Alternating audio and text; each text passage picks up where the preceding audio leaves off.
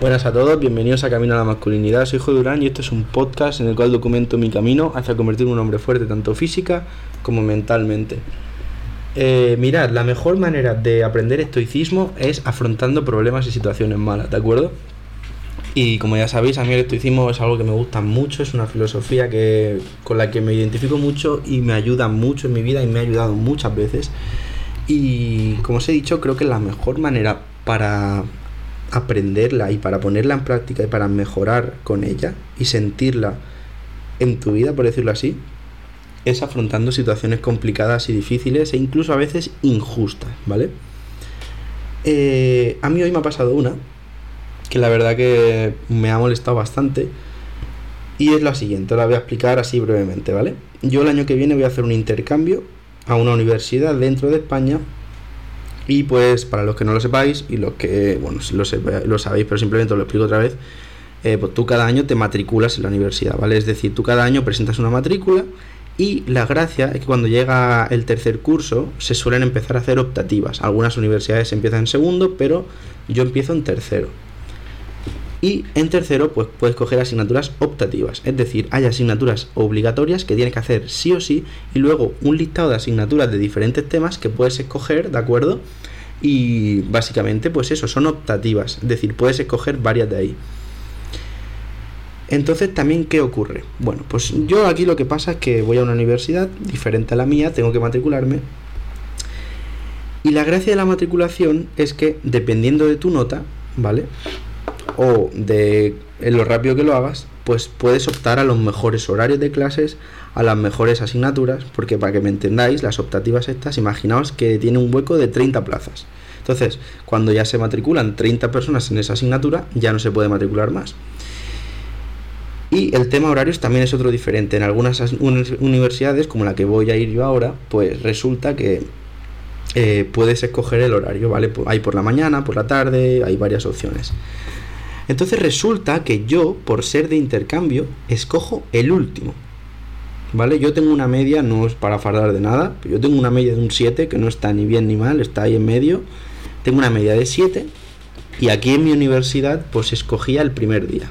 Es decir, podía coger las asignaturas que me gustasen. Y resulta que me he enterado hoy que en la universidad a la que voy a ir elijo el último es decir, los de intercambio elegimos los últimos. ¿Qué significa esto por si aún no te has enterado? Que no puedo escoger las asignaturas que quiera porque probablemente las optativas que yo quiero van a llenarse porque son de las mejores, ¿vale?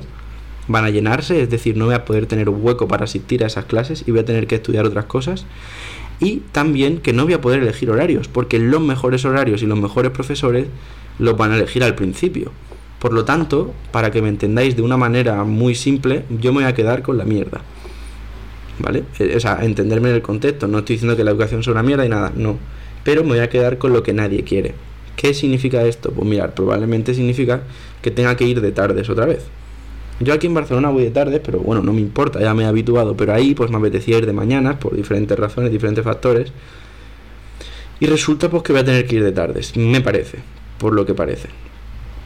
Entonces, claro, yo he contactado ahora con la universidad para preguntar, oye, yo tengo un 7, no me parece que sea justo que yo tenga que elegir el último, me parece que lo más justo es que yo tenga las mismas condiciones que la gente que está estudiando ya ahí. A ver qué me responden. Pero nada, os comentaba lo del estoicismo porque esta es una situación complicada. O sea, yo me voy a ir un año fuera de casa, voy a estar ahí un poco a la intemperie y me encuentro con que voy a tener que hacer asignaturas que probablemente no me gusten mucho y voy a tener que ir de tardes, lo que significa también que probablemente lo que quería hacer de jugar al rugby no pueda hacerlo porque me coincidirán las clases con los entrenos.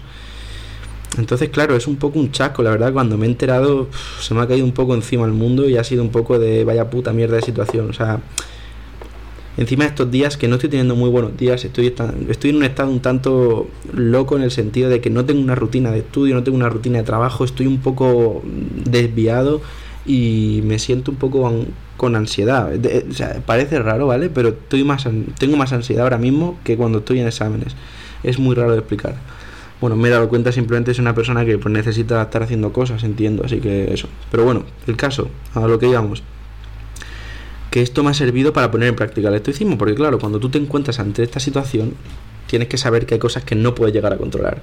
Y yo aquí yo no puedo controlar que me dejen hacer la matrícula antes. No puedo controlar que queden huecos en las de mañana. No puedo controlar que queden huecos en las asignaturas que yo quiero. Puedo influenciarlo en el sentido que he hecho. He hablado por correo, he mandado un correo a ver qué me dicen.